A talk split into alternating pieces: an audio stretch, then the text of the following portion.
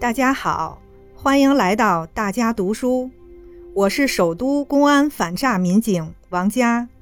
今天我要读的内容选自章节“着力从制度安排上发挥党的领导这个最大体制优势”。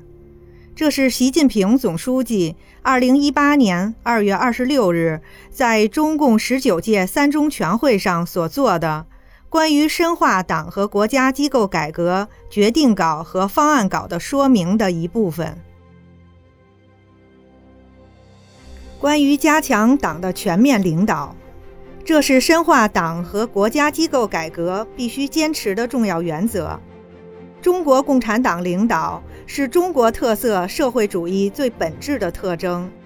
是全党全国各族人民共同意志和根本利益的体现。是决胜全面建成小康社会、夺取新时代中国特色社会主义伟大胜利的根本保证。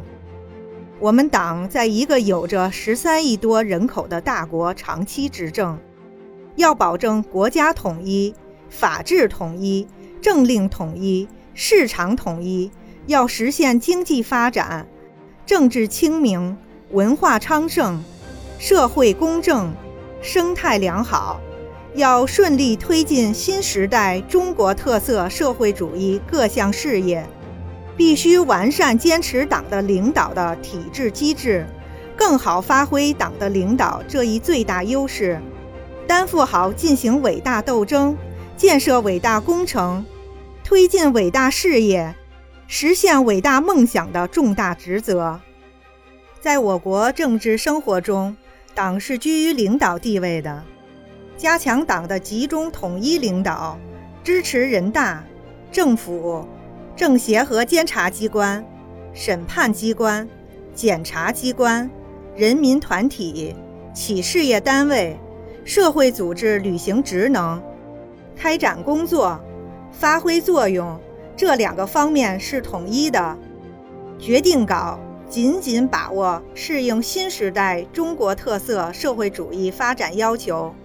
构建坚持党的全面领导，反映最广大人民根本利益的党和国家机构职能体系这一主线，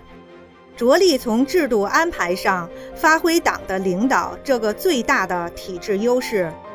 统筹考虑党和国家各类机构设置，协调好并发挥出各类机构职能作用，完善科学领导和决策。有效管理和执行的体制机制，确保党长期执政和国家长治久安。全面加强党的领导，同坚持以人民为中心是高度统一的。深化党和国家机构改革的目的是更好推进党和国家事业发展，更好满足人民日益增长的美好生活需要，更好推动人的全面发展。社会全面进步，人民共同富裕，要坚持人民主体地位，坚持立党为公、执政为民，贯彻党的群众路线，健全人民当家作主制度体系，完善为民谋利、